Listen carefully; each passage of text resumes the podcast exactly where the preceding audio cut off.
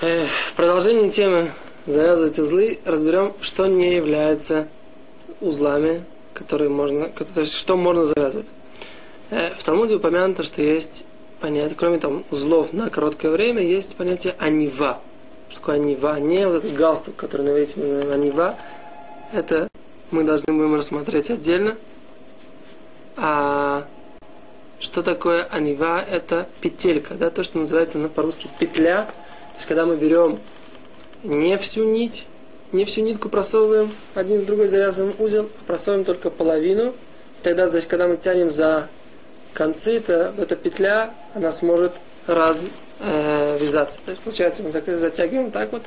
Это можно завязывать такую вещь в шаббат лехатхила даже на долгое время и даже несколько. Если одну на другую тоже можно завязывать. Это то, что касается, э, то, что называется анива. Почему? Опять же мы говорим, потому что это одним движением это может быть развязано, и это на самом деле непонятно. Если узел развязывается одним движением, мы говорим, что это не является разрешением, поскольку легкость развязывания не есть причина для того, чтобы это не считался узлом. Здесь мы говорим, что это да является причиной для того, чтобы завязываться узлом, но на самом деле, в принципе, как бы э, идея, наверное, в следующем, что там это любой, только человек, который знает, как развязать, может развязать это легко, а здесь сама форма, она сделана таким образом, что оно развязывается элементарно одним движением, и поэтому это не является узлом. Итак, это то, что является, э, то, что называется, то, что касается э, разрешения, которое описано в Талмуде. Теперь, э, принципиально, принципиально для нас это то, что называется бантик в России, да, то есть как бы узел узел, то есть как бы один узел, и на нем анива, на нем вот это, эти петли, две петли, которые мы перетягиваем. Мы говорим, как бы, что это происходит, мы говорим, что это э, за счет того, что обычно, в принципе, завязывать один узел вообще не проблема, потому что мы говорим, что он не держит, не является самодостаточным какой-то, каким-то э, соединением, поскольку эти два конца ничего, кроме силы трения между двумя вот этими веревками, ничего не держит в принципе, все сдержит силу трения, но мы имеем в виду, что как бы оно само по себе ничто не останавливает это, этот узел для того, чтобы развязаться. Теперь вот это вот анива, вот это вот две петли, они, которые мы завязываем сверху над узлом, они позволяют этим краям веревки держаться. И поэтому в этой ситуации есть спор э, мудрецов. Является ли в такой ситуации это разрешено, как описано в Талмуде, или все-таки за счет того, что здесь есть узел внизу, который за счет этих петель удерживается, в такой ситуации мы говорим, что это запрещено.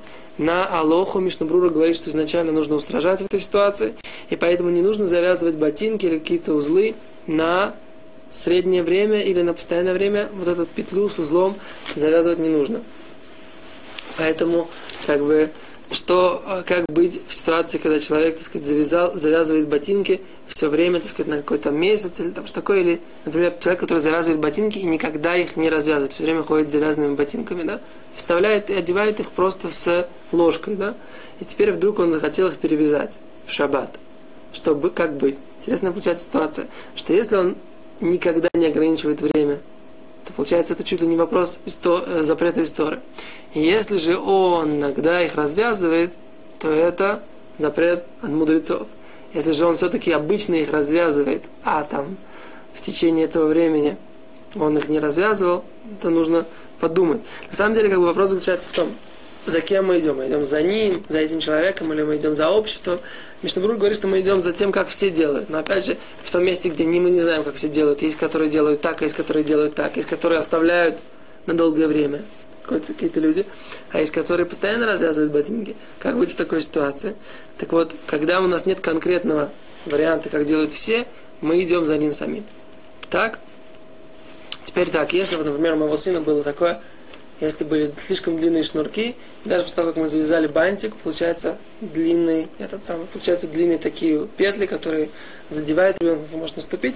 Мы берем их, как бы просто берем, завязываем одним узелком, то есть как бы вот так вот, между собой, как бы как один узел. Это тоже можно. Почему? Потому что это не является как узел на узле, который запрещен, потому что в такой ситуации вот эти петли, они как бы есть между ними э, узелок, потом петли, потом еще один узелок, это не является как бы одним узлом, который сильно затягивается, поэтому это можно сделать в шаббат. Это то, что касается, то, что касается, то, что касается запрета, как бы то, что называется петель и вот ботинок, это, в принципе, на то, что называется алькце на самой маленькой, так сказать, капля в море, той информации, которую можно на эту тему поговорить. Но, в принципе, в рамках нашего урока для введения в тему это достаточно. Спасибо.